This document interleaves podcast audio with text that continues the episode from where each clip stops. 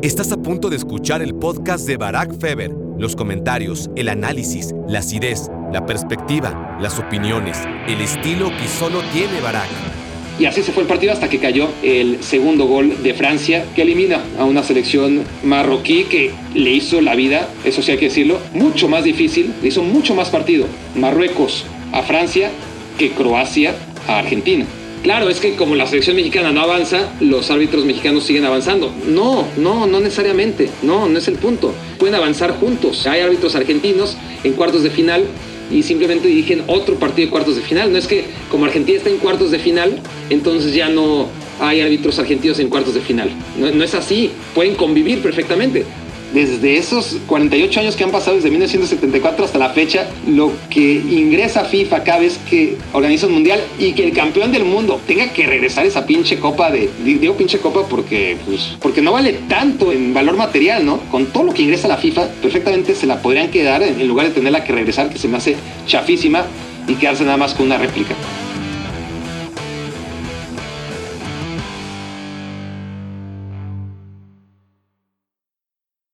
A ver, ¿se está grabando? Sí, se está grabando. Perdón, es que tenía que cerciorarme. Descubrí ayer que más vale perder 10 segundos y comprobar que se está grabando a no perder 10 segundos y no grabar ni madres, como me pasó ayer. Ahora sí. Hola, hola, hola. Bienvenidos al día número 25 de las Reflexiones Mundialistas Qatar 2022, aquí en exclusiva a través de Me Quiero Volver Chango. Gracias por hacerme su cómplice para matar el tiempo. Hoy en un día que no es un día cualquiera, es el día en que sabemos quién va a jugar la final de la Copa del Mundo. ¿Cuánto tiempo no estuvimos anticipando este momento? Desde el mismo día del sorteo, ¿cuántas veces no nos fuimos a la cama y empezamos, mientras conciliábamos el sueño, a hacer nuestros brackets, nuestras llaves en la, ¿no? en la cabeza y a veces con pluma y papel y, y tratar de anticipar quién iba a jugar la Copa del Mundo? E incluso cuando empieza a jugarse, todavía parece muy lejano ese momento, ¿no? En el que ya sepamos quiénes van a jugar la final del Mundial. Y ya llegó ese momento. Pasa rápido, ¿no? Pasa rápido y, y lo que se veía como un momento muy, muy lejano, la final del Mundial, y sobre todo con la incógnita de cuáles van a ser las banderitas que lleguen hasta allá. Porque en un inicio, pues Francia parecía muy fuerte. Estoy diciendo en un inicio desde el sorteo de la Copa del Mundo, ¿no? Pero, pero empieza pues, a hacer un desmadre Francia, como siempre a nivel interno y las lesiones y de repente Francia ya no. Argentina, todo el mundo dice que es favorito, pero el pendejo de Barak dice que no trae nada y empieza el Mundial y en efecto Argentina pierde su primer partido y, España parece que, que está para grandes cosas, pero nos damos cuenta que no. Y entonces empieza a avanzar la competición y ya cuando llegamos a octavos de final y ya tenemos más bien claro quiénes este, y por qué camino pueden llegar a una final, o creemos que lo tenemos claro, pues parece que Argentina-Portugal no es tan descabellado, que puede pasar, ¿no? Que, que, no está tan lejos hasta que llega Marruecos y dice de qué están hablando. Por supuesto que eso no va a pasar nunca. Entonces concluimos, no, es que Francia no está tan mal como parecía. Francia puede jugar la final y la final soñada es Francia contra Brasil, sí, soñada por todos menos los croatas. Los croatas dicen ni madres, por aquí no. Y en un momento decimos, puta, entonces igual la final va a ser otra vez Croacia contra Francia, pero dice Argentina, ¿de qué están hablando, no? Argentina se mete a la final y prácticamente ese es el resumen del Mundial por si se lo perdieron. Creo que es un resumen bastante, bastante preciso, en pocas palabras, de lo que ha pasado en esta Copa del Mundo para que lleguemos a este momento en el que podamos decir la final es, en efecto, Argentina en contra de la selección francesa.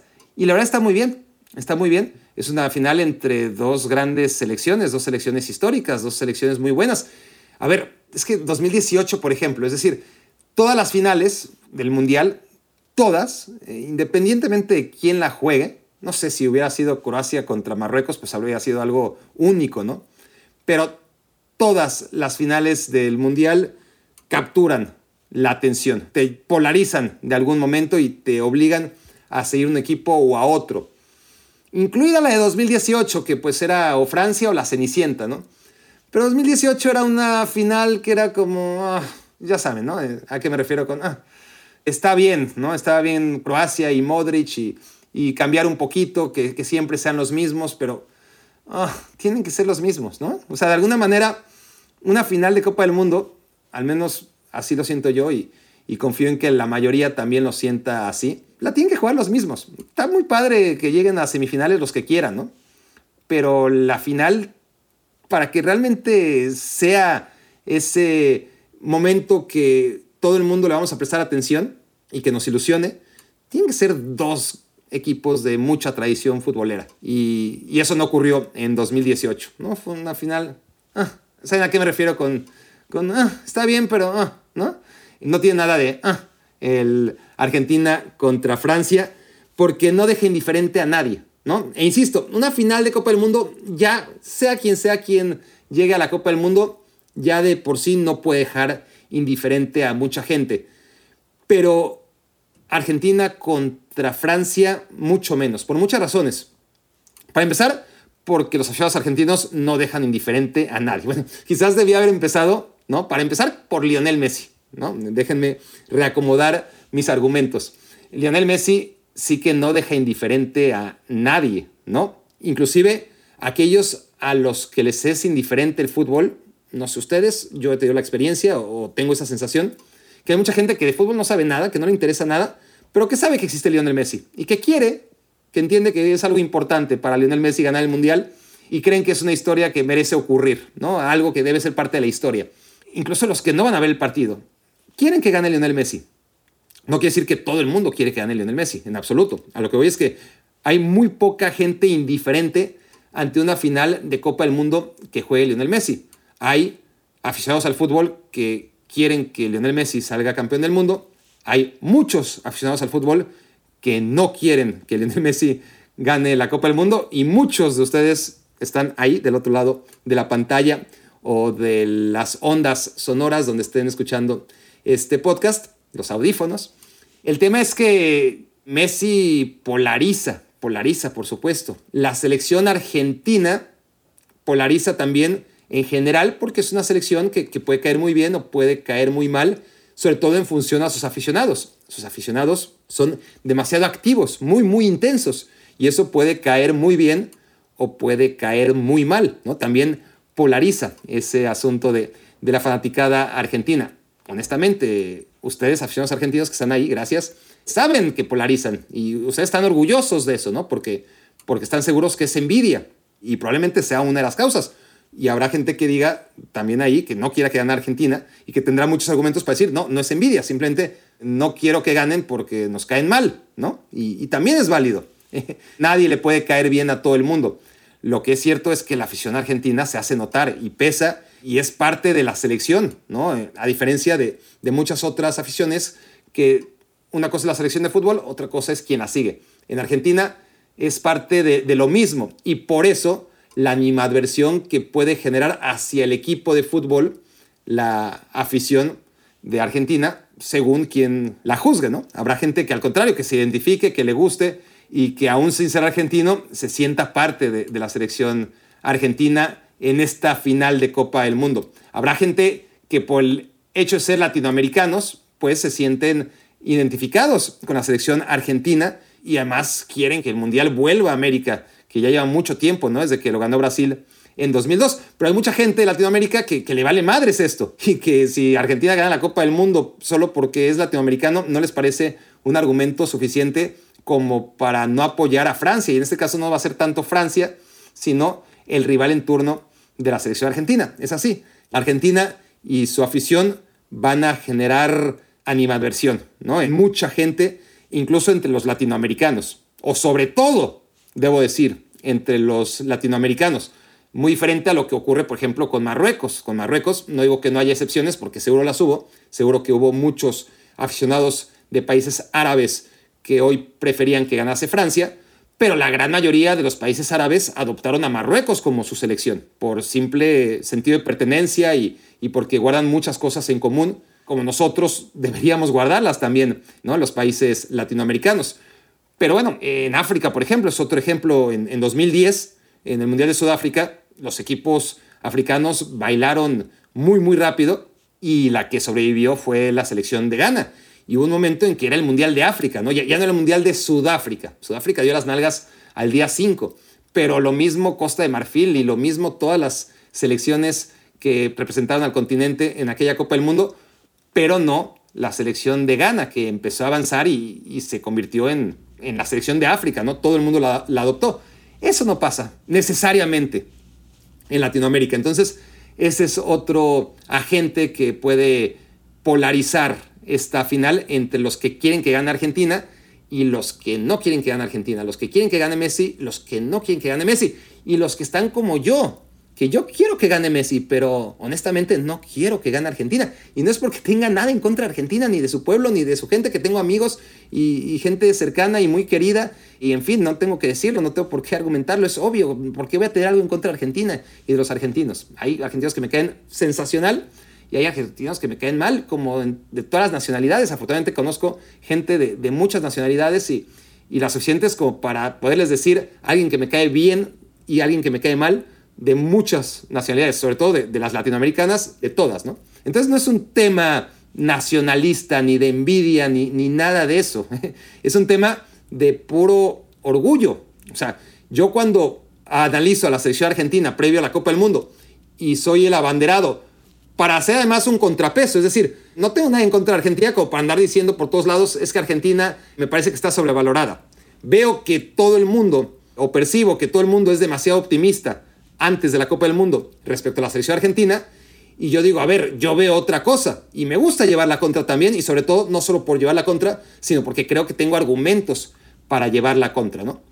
Pero hay un momento, y esto lo he dicho ya aquí varias veces, que, a ver, a mí no me importa quién gane la Copa del Mundo. Es decir, sí, quiero que gane México los partidos que juega, pero cada, o sea, cada vez me importa menos, no va creciendo y la verdad cada vez me importa menos. Y sí adopto generalmente a la selección que considero que juega mejor al fútbol, pero me encariño con equipos chiquitos que pierden generalmente incluso antes que México, como Canadá, ¿no? Que, que fue la única selección junto a Qatar que perdió los tres partidos, a pesar que jugó muy bien en algunos ratos de esta Copa del Mundo. Y lo demás, no, no, no es algo que, que, yo vea como, como un tema personal, es un tema de, de Argentina. Yo ya dije que, que no va a hacer nada en la Copa del Mundo, quiero que no haga nada en la Copa del Mundo. ¿No? Es un tema de, credibilidad, ¿no? porque hasta ahora, hasta ahora todavía me puedo defender en el sentido de, a ver, sí, yo creía que Argentina no iba a pasar más allá de semifinales, porque en esto del juego de las llaves, pues yo veía, pues Argentina sí iba a avanzar en la fase de grupos y sí le va a ganar a Dinamarca o al que se encuentre, según yo, en octavos de final, porque evidentemente nunca pensé que podía ser Australia.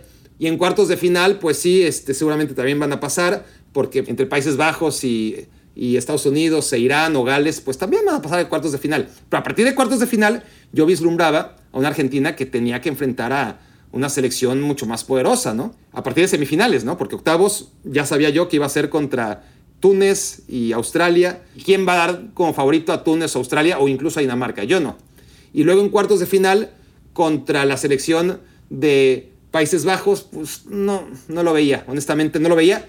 Y cuando se enfrentaron, tampoco lo vi. Es decir, para mí Argentina ha sido favorita en cada partido que ha jugado, incluida la semifinal contra Croacia, aunque lo veía equilibrado. Creo que Argentina ha sido favorita en todos los partidos que ha jugado. Entonces, las cosas se le han dado para meterse en la final y eso me da cierta tranquilidad de que yo he pronosticado partido a partido que Argentina iba a pasar a la siguiente ronda porque los equipos que yo creí que le iban a ganar a Argentina, pues no hicieron la tarea. Y ese es el gran mérito de Argentina, ¿no? Porque al final de cuentas, los otros 30 equipos que no están en la final perdieron en algún momento contra equipos que, pues, ¿no? Este, sobre todo los, los equipos que estaban encaminados a hacer cosas importantes en el Mundial, pues todos, menos Argentina y Francia, eventualmente cayeron y salvo Inglaterra, que perdió contra Francia, pues todos los demás cayeron ante equipos que a priori debieron haber sido vencidos por ellos, ¿no? Pero Marruecos y Japón y, y varias selecciones, sobre todo Marruecos y Japón, se encargaron de ir eliminando y, sacando de la ecuación a, varios equipos. Croacia, el mérito es de Argentina, el mérito es de Argentina que no cae ante ninguno de los equipos contra los que los demás sí cayeron. Argentina no se deja sorprender y los demás equipos sí se dejaron sorprender. Entonces, está en la final y eso a mí todavía me deja tranquilo. Ahora, si le gana la final a Francia, que era uno de los tres equipos que yo consideraba que estaban por encima de Argentina a priori, pues ahí sí, pues ya no me va a gustar, honestamente. Ya voy a sentir que me equivoqué, que, mi credibilidad quedó por los suelos. Porque yo decía, Alemania, ¿no? que al final no pasó ni la fase de grupos, la selección de Brasil, que no pudo ni contra Croacia, y la selección de Francia están por encima de Argentina. Y eventualmente, cuando Argentina se cruce con cualquiera de ellas, pues no le va a alcanzar. Y esa historia todavía se puede contar. Por eso quiero que pierda Argentina. Es un tema de orgullo personal, nada más, ¿no? De ego. Pero quiero que gane Messi. Entonces, estoy dividido entre esas dos sensaciones. Pero lo que iba es eso, ¿no? Cómo esta final tiene muchos elementos que hacen que no sea indiferente, porque además el otro elemento es Francia, ¿no? Francia, el campeón del mundo, Europa contra América, el tema de Kylian Mbappé y la posibilidad de ganar su segunda Copa del Mundo tan jovencito. Y bueno, es un gran partido por donde lo quieras ver. Y además, el tema de, que si se hubieran enfrentado hasta mediados de 1998, pues Argentina podría ver por encima del hombro a Argentina, ¿no? Y gana una copa primero, ¿no? sería súper favorito. Pero no solamente Francia ganó una copa, es decir, hasta antes del Mundial del 98 Francia no se había metido ni a una final del Mundial. No había jugado una final del Mundial, se había quedado en semifinales. Entonces, Argentina sí estaba muy por encima en tradición futbolística sobre Francia, pero eso ha cambiado radicalmente y ahora se ven de igual a igual. Los dos tienen dos copas del mundo, los dos tienen un par de estrellas, uno encima de, del gallo, otro encima de, del logo de la federación de su país, y ambos están disputando la tercera estrella además, ¿no? Por si fuera poco, es este tema de, ok, todavía las selecciones con más copas del mundo son las que son, las de siempre. Brasil se queda con cinco, Italia tiene cuatro, Alemania tiene cuatro. Había una brecha que ya no va a haber entre aquellos que han ganado más y aquellos que apenas, entre comillas, tenían dos, y esa brecha se va a recortar. Y no solo eso, sino que el que gane entre Francia y Argentina, pues se va a poder desmarcar del otro, se va a poder desmarcar de Uruguay y alejarse de, de España y de Inglaterra y quedar ahí con tres estrellas como la cuarta potencia en la historia de las copas del mundo, que no es poca cosa, ¿no? Y estar ahí a una sola de, de los que siguen. Así que por donde se le vea, ¿no? A, nivel actual y a nivel histórico, esta final de, de Copa del Mundo está muy, muy buena y, y muy apetecible. Reflexión número dos. Creo yo, dándole seguimiento a este tema, que podemos partir la historia del fútbol, ¿no? Así como hay un antes y un después del nacimiento de, Jesús para dividir, este, me estoy riendo porque, porque fue el primer ejemplo que se me ocurrió y es muy torpe, ¿no? Pero bueno, está claro que, los años se dividen entre antes y después de Cristo, ¿no? En las copas del mundo, las copas del mundo modernas pueden empezar a clasificarse a partir de 1974. Hay un parteaguas tan claro como que ya se entrega una copa diferente, ¿no? Hasta 1970 se entregaba el trofeo Jules Rimet, lo gana Brasil, porque en esa época estaba estipulado que el que ganara tres veces la Copa del Mundo se la quedaba e iban a cambiar de diseño, lo que me parecía muy bien y no entiendo por qué se dejó de hacer, pero a la vez aplaudo, ¿no?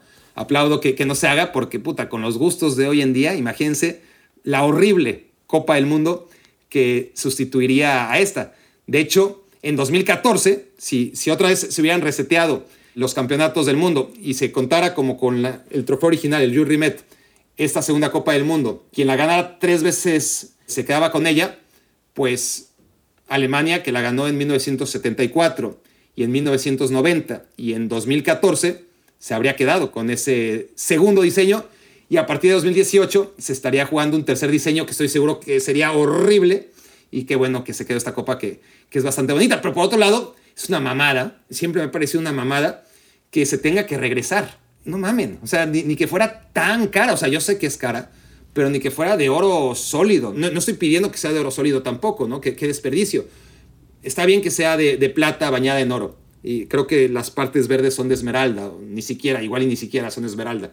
Pero no es tan cara y con todo el dinero que hace la FIFA. Es decir, una cosa todavía es, ok, en 1974 igual y no hacían tanto dinero. Pero desde esos 48 años que han pasado, desde 1974 hasta la fecha, lo que ingresa FIFA cada vez que organiza un mundial y que el campeón del mundo tenga que regresar esa pinche copa de. Digo pinche copa porque, pues, porque no vale tanto en valor material, ¿no?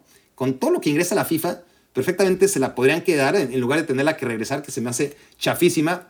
y quedarse nada más con una réplica, ¿no? Me, me, parece muy mal. Pero bueno, a lo que iba.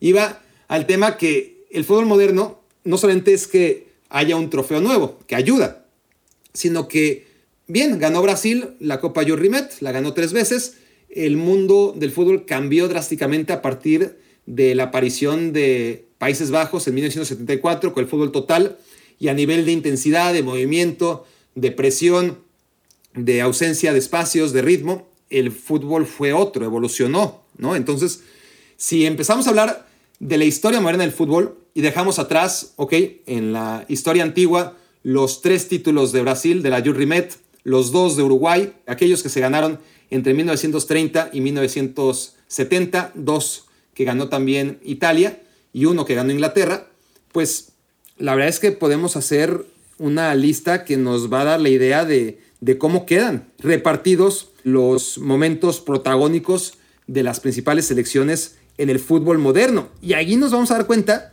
cómo se ha rezagado Brasil, ¿no? Brasil, que sigue siendo la favorita cada Copa del Mundo por decreto, y resulta que los números del fútbol moderno no avalan a Brasil, más allá que tenga cinco estrellas.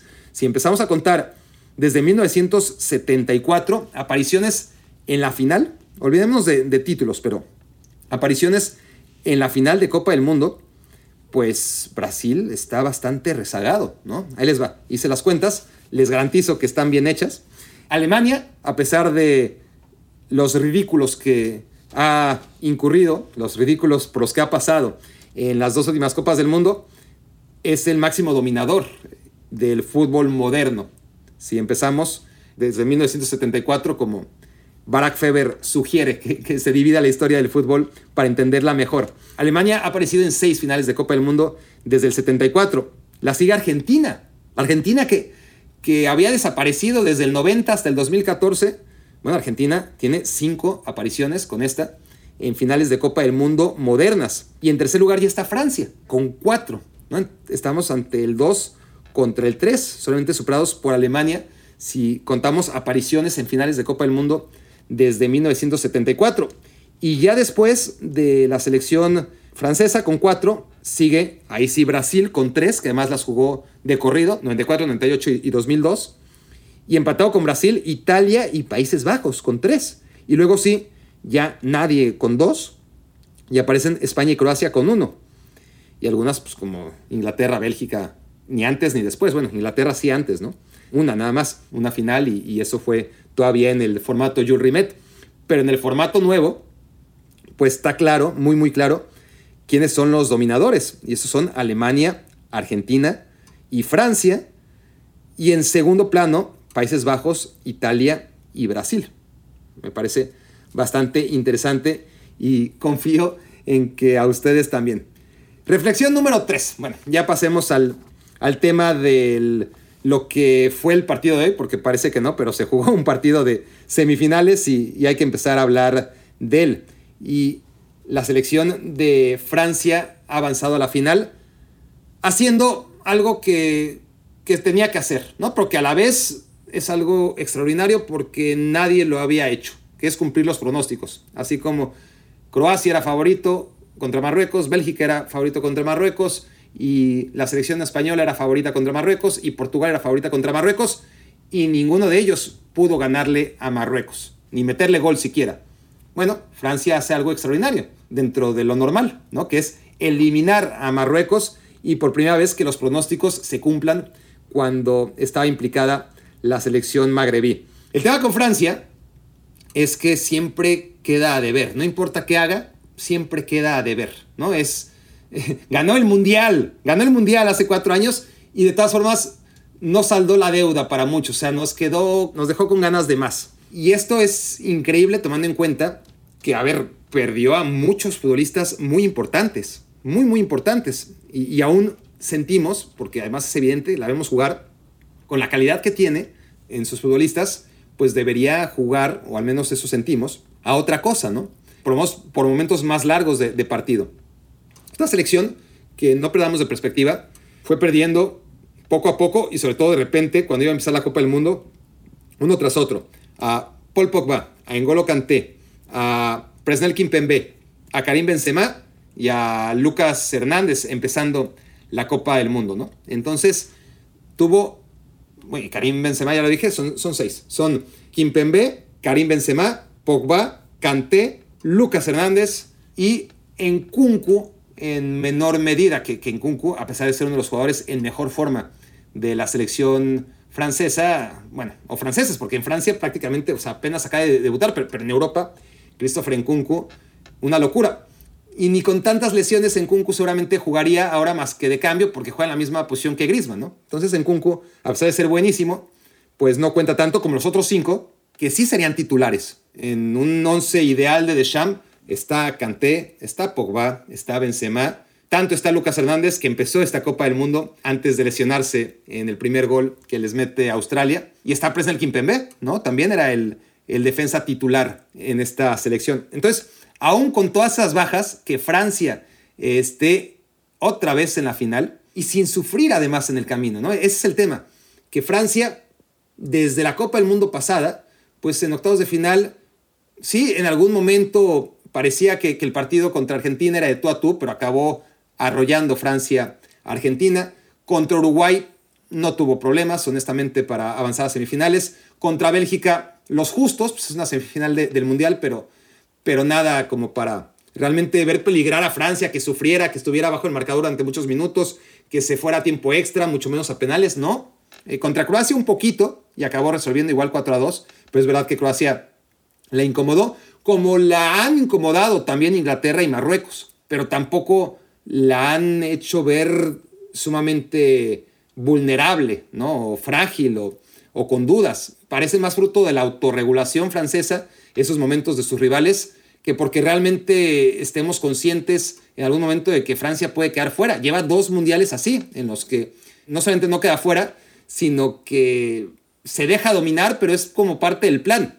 Yo creo que juega con fuego y, pienso que puede llegar a pagarlo en contra de Argentina. Pero por ahora, por ahora, si le ha salido a Deschamps la fórmula durante un mundial y seis séptimos del otro, pues como para qué cambiar la fórmula, ¿no? Es decir, la fórmula de la Coca-Cola podría ser más saludable, sin duda, podría tener más proteínas, ser más nutritiva, vitaminas, etcétera. Sí, debería tenerlas incluso. No solamente podría, debería tenerlas. Pero ¿para qué? ¿No? Desde su punto de vista, la fórmula funciona perfectamente, ¿no? Me, imagino que, que cumplen con creces sus proyectos de venta año tras año tras año. Y todos sabemos, algunos la consumimos, otros no, todos sabemos que es una mierda. Pero la fórmula funciona, es indudable, indebatible como es que funciona también la fórmula de Francia, ¿no? Y esta fórmula es lo que les digo, ¿no? La, la, autorregulación. Lo que en un momento, para definir al Real Madrid, lo llamé la ley del menor esfuerzo indispensable para cumplir los objetivos. Piénsenlo bien, no es tan rebuscado como parece, porque la ley del menor esfuerzo no, la ley del menor esfuerzo es una mediocridad. La ley del menor esfuerzo es hacer lo necesario nada más y si sale bien, que bien, y si no, ni modo, que, que salga, pero no, no. Aquí es rentable. Es la ley del menor esfuerzo mínimo, indispensable, para cumplir los objetivos, ¿no? Y, al final, pues ahí está, ¿no? Eh, los resultados de la selección francesa y si quieren pensar en el Real Madrid, pues también es muy, muy rentable el planteamiento de esta selección que yo creo que, podría jugar más minutos a lo que sabe jugar, a lo que demuestra que sabe jugar. Pero se va arriba del marcador y luego ya prefiere el contragolpe y tiene muchas caras y todo eso está muy bien desde el punto de vista competitivo, pero siempre nos deja con la sensación de, de que podría, podría ir por más, pero ¿qué más va a querer la selección francesa que meterse a una final de Copa del Mundo otra vez, ¿no? Por, por segundo, y ya hablaré de eso en otra reflexión, no, la quiero quemar, pero, pero no es algo que se consigue cada Copa del Mundo, ¿eh? Repetir en una final es algo muy, pero muy complicado. Reflexión número cuatro. Marruecos. Ya merece Marruecos este, tener un espacio en las reflexiones de hoy, aún perdiendo. La verdad es que antes de meterme un poquito más en, el partido, contextualizando lo, lo, que era este encuentro para la selección de, Marruecos y para el país en general. A ver, Marruecos se metió a semifinales de un mundial, ¿no? Eh, Marruecos sale con un uniforme o, diseña un uniforme para este mundial conmemorando el uniforme de 1998, de Francia 98, que era un uniforme muy sencillo, ni siquiera era un uniforme como, bueno, vamos a, recuperar este uniforme que, que era muy pintoresco y va a ser un éxito en ventas. No, o sea, ¿cuántos de ustedes no soñarían con que México en esta Copa del Mundo, o por lo menos en la que viene, usara la de 1998, ¿no? Como está haciendo Marruecos. Puta, se volverían locos. A mí me caga, a mí siempre me cagó. Y en su momento, en el 98, ese diseño dividió opiniones. Yo soy muy consciente que, que en este tipo de cosas siempre pertenezco a la minoría y lo asumo. Entonces soy de la minoría que no me gusta nada ese uniforme. Pero sería un exitazo, ¿no? Sí, yo, yo, yo no entiendo, honestamente no entiendo a Adidas cómo no ha hecho lo que se hizo Marruecos. Y Marruecos no lo hizo por el diseño, para vender camisetas, porque era un diseño muy, muy normalito, todo rojo, y aquí a la altura de los hombros una línea horizontal de color verde. Eso es.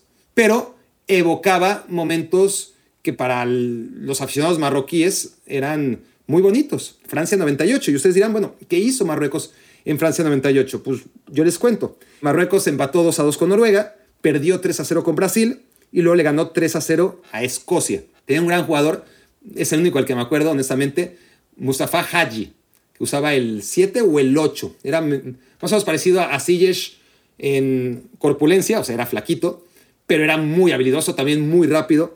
Era muy bueno, Mustafa Haji, pero les alcanzó para eso, tres partidos. Entonces, ¿entienden a, a lo que voy? Es decir, la paradoja. Marruecos en el Mundial en el que con el uniforme querían homenajear a una selección que recordaban muy bien y que ni siquiera pasó a octavos de final, ¿no? Como para ilustrar lo importante que era para Marruecos por lo menos ganar un partido en fase de grupos, ¿no? Y, tanto que valía la pena 25 años después conmemorarlo.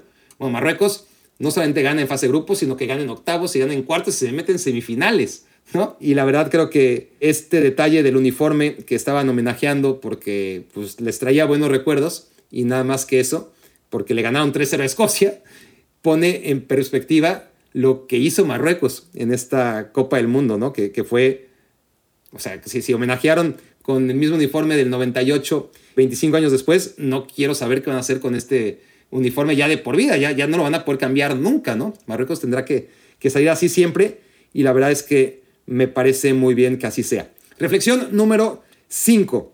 Antes de meterme un poquito a la cancha, que creo que todo fue muy claro y, y todo se definió muy rápido, bueno, más o menos, porque tuvo sus cosas, pero para contextualizar más lo importante que era para Marruecos este partido, Marruecos se independiza de Francia recién en 1956, ¿no? Entonces, para ponerlo en contexto mexicano, yo ya lo hablé aquí en alguna ocasión y es un tema evidentemente sensible y que hay que tratar con cuidado, pero la neta, o sea, es, es algo que existe y, y en algunos más, en otros menos y en algunos nada de nada.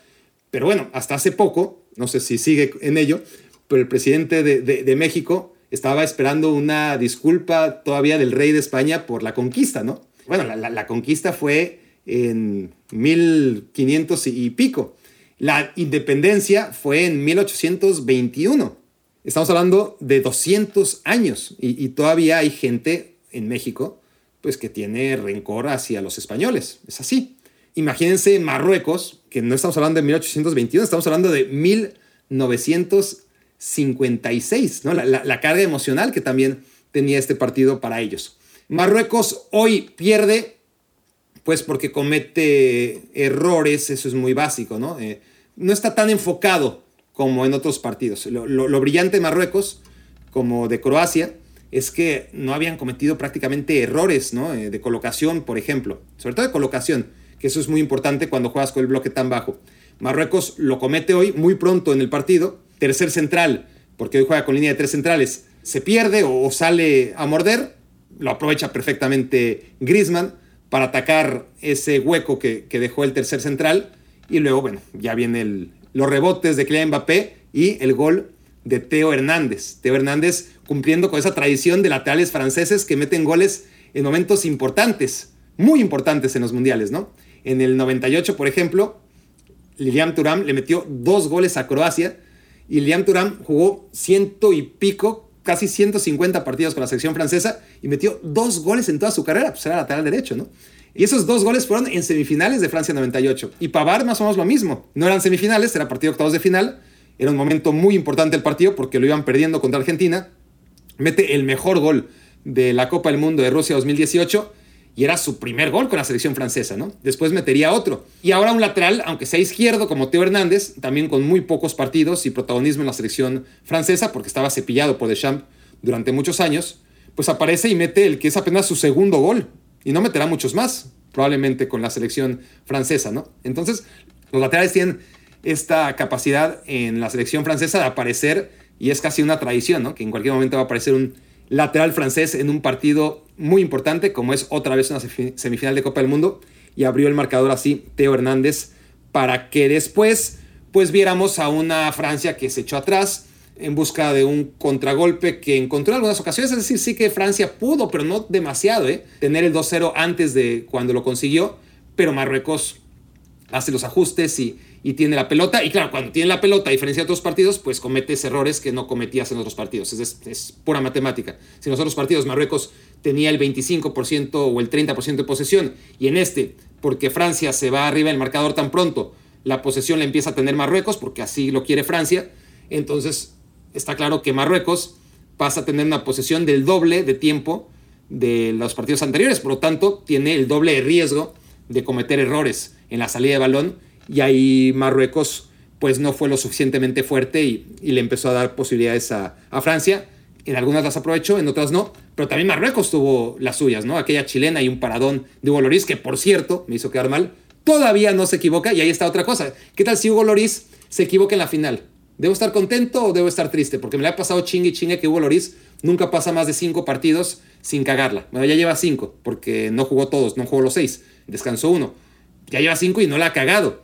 Entonces, debo esperar que la cague contra Argentina, a pesar que eso implicaría lo que ya dije, ¿no? Mi, credibilidad, bueno, mi credibilidad está por los suelos, por donde sea. Así que a disfrutar el partido y, alguna ganaré. Ese será mi, mi, consuelo.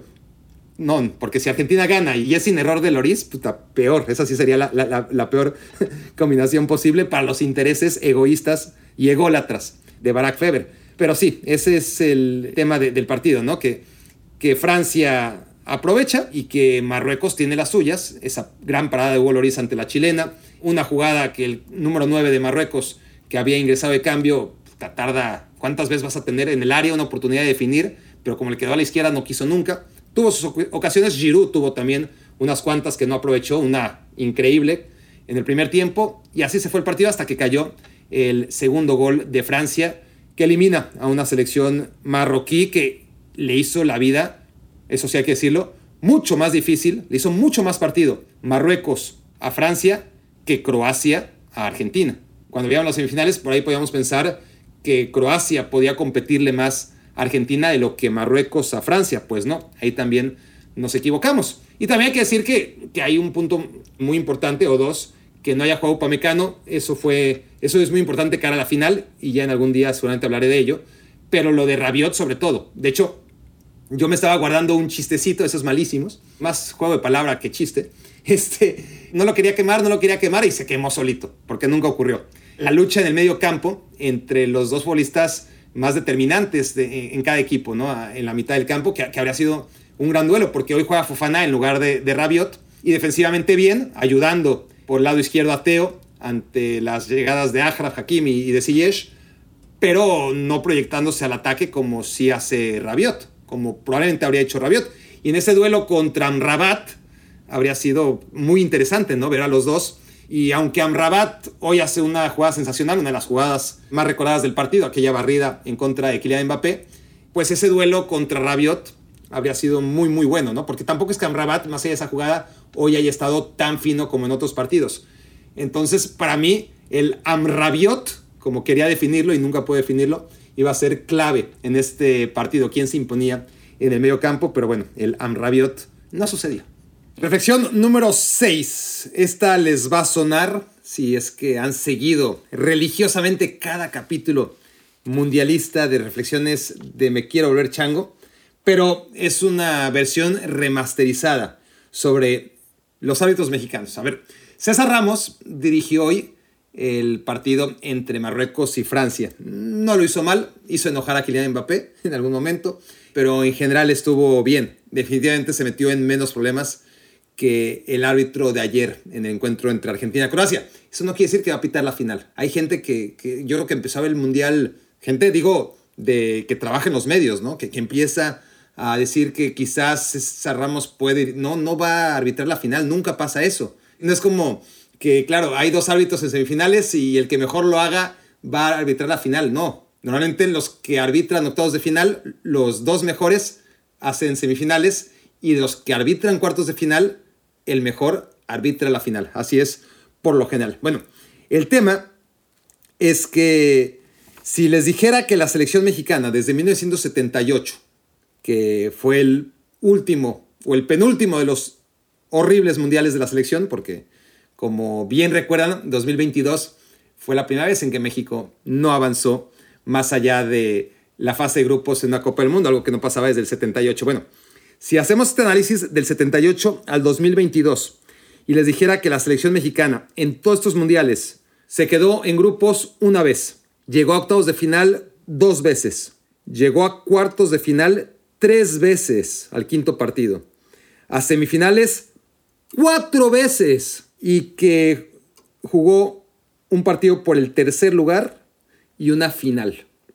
Bueno, estos son los números de los árbitros mexicanos, los vilipendiados árbitros mexicanos en Copas del Mundo. Digo, tampoco es que lo hayamos analizado demasiado en, algún segmento en ESPN, pero cuando dejé caer más o menos este tema, que, que los árbitros mexicanos siempre dejan el nombre del arbitraje mexicano por encima de lo que los futbolistas pueden hacerlo. Es decir, el arbitraje mexicano está mejor representado en las Copas del Mundo cada cuatro años que el fútbol mexicano por sus futbolistas. Claro, es que como la selección mexicana no avanza, los árbitros mexicanos siguen avanzando. No, no, no necesariamente. No, no es el punto. Pueden avanzar juntos. Hay árbitros argentinos en cuartos de final y simplemente dirigen otro partido de cuartos de final. No es que como Argentina está en cuartos de final, entonces ya no hay árbitros argentinos en cuartos de final. No, no es así.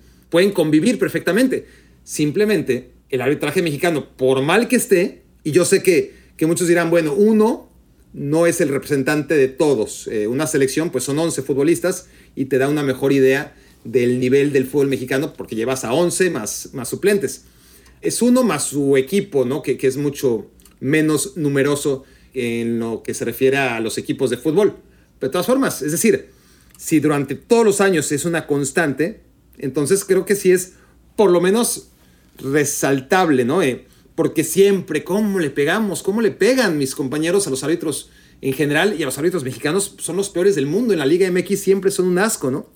Y, uno que ve ligas de todo el mundo, pues se da cuenta que, los árbitros son asquerosos en, o hacen un mal trabajo en muchas partes y, y, no hace una persona de bien más que compadecerlos. De repente te enojas, sobre todo si piensas que están obrando de mala fe, pero cuando no, pues, ¿cuántos errores no he cometido yo? Y luego me ponen amablemente en los mensajes que la cagué. Pues sí, todos la cagamos, ¿no? Pero solamente contra los árbitros nos ensañamos. O sea, nunca he leído, y espero no leerlo, que eres un pendejo porque eh, no mencionaste que Croacia llegó a la final de básquetbol en el 92. Lo leí, gracias por el dato.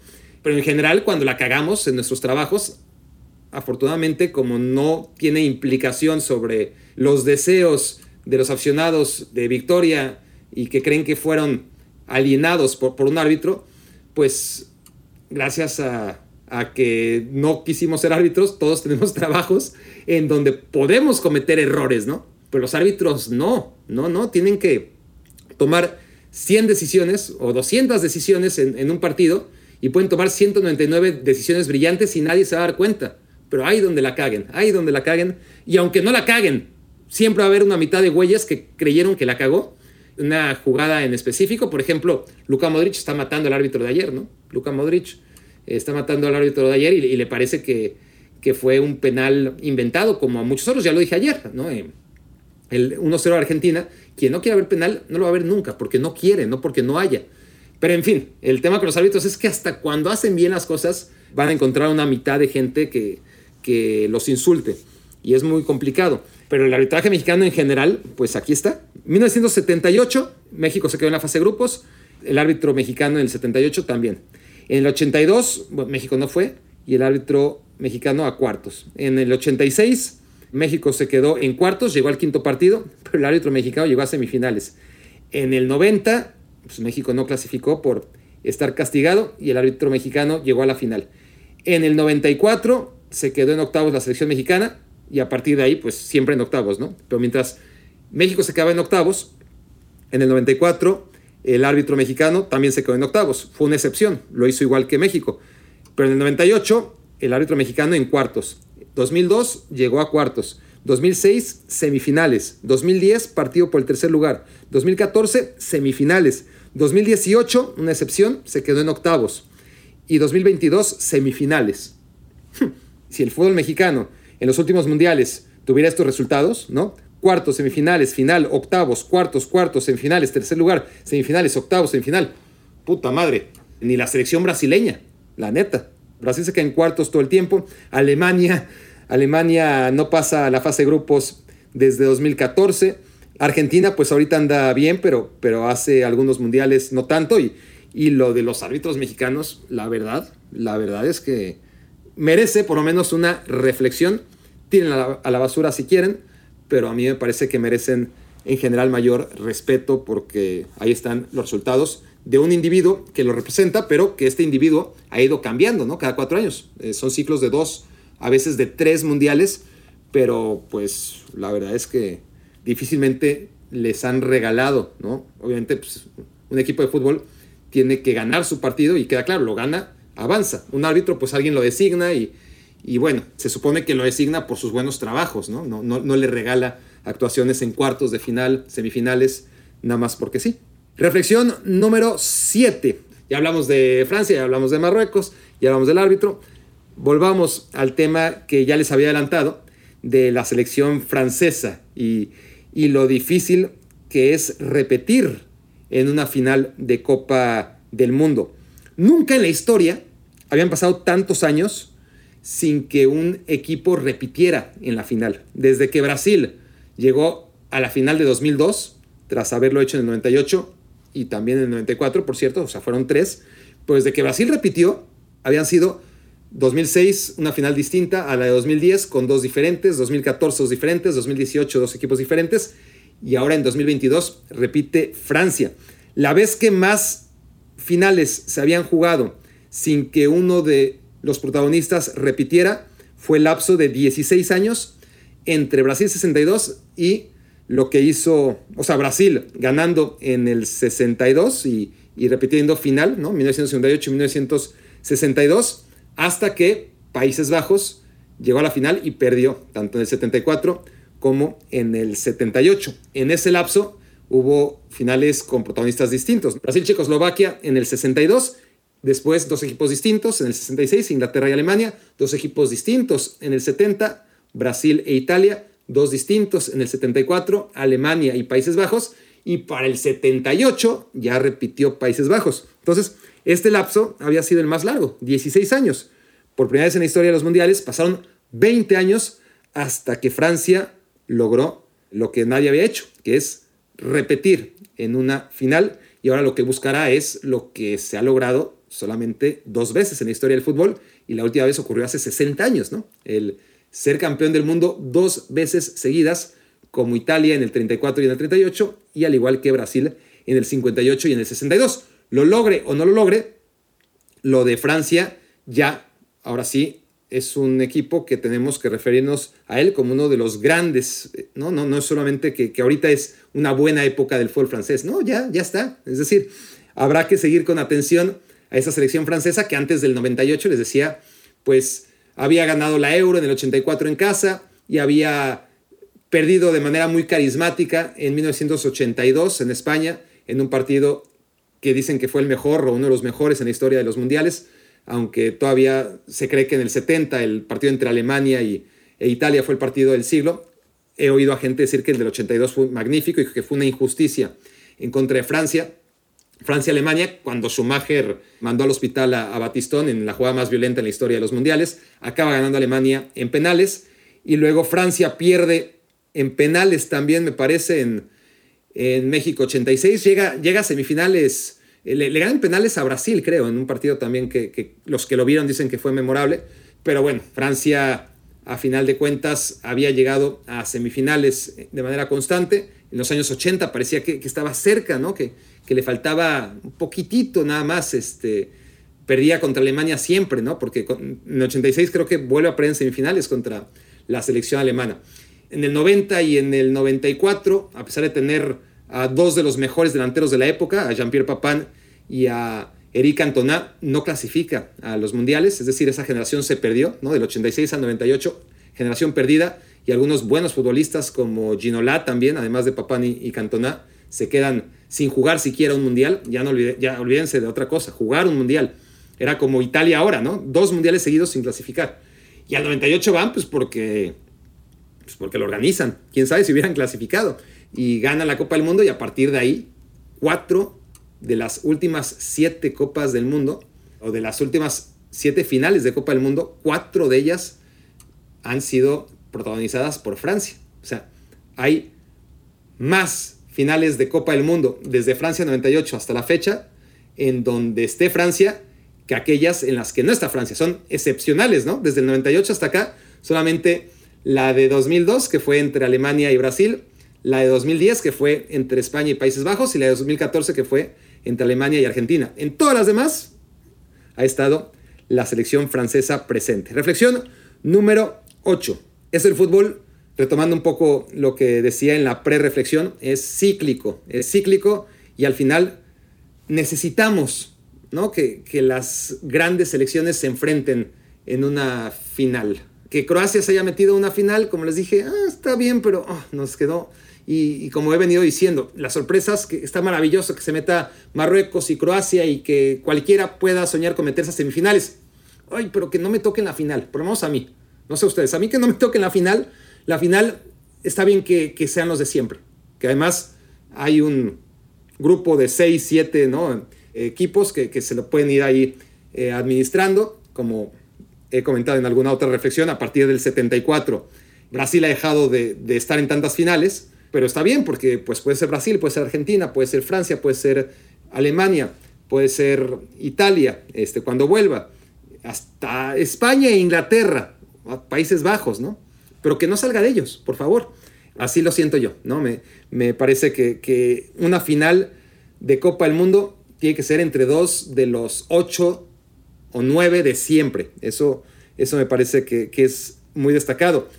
Y eso que algún día va a dejar de ocurrir, bueno, hace cuatro años Croacia se metió, fue increíble, ¿no? Pero en algún momento se metió Suecia en el 58, Checoslovaquia en el 62, Hungría y Austria siendo potencias en sus momentos, pues también se metieron cada uno a, a finales de Copa del Mundo. Pero siempre ha habido uno de los clásicos y de preferencia dos. Y me parece que eso es importante que se mantenga. Y cuando digo que es cíclico es que ahora parecía que no, que, por primera vez una final podía ser Marruecos contra Croacia. Pero algo pasa que no, que en semifinales, a menos de que Croacia se enfrente a un tipo como Inglaterra, un equipo como Inglaterra que es más o menos del mismo vuelo porque tiene la tradición, pero, pero no tiene los huevos croatas, pues ahí sí Croacia encontró el camino a la final. Fue excepcional, pero generalmente van a ser dos grandes equipos de historial y, y es muy difícil de explicar, pero la camiseta como pesa la del Real Madrid en la Champions League, aquí estas camisetas pesan y podemos analizar futbolísticamente por qué pierden Marruecos y Croacia y principalmente porque no tienen tan buenos futbolistas como sus rivales, pero también porque las selecciones grandes en estos partidos pueden perder en cuartos, pueden perder en octavos, pueden perder en, fase de grupos, pero cuando juegan una selección grande contra una selección chica en semifinales, pues va a ganar la grande. Y así ha ocurrido y, en 2002 me acuerdo, ¿no? Había también esta psicosis de ¿y qué pasa si la final es Corea del Sur contra Turquía? Porque además a Corea del Sur le estaban regalando todos los arbitrajes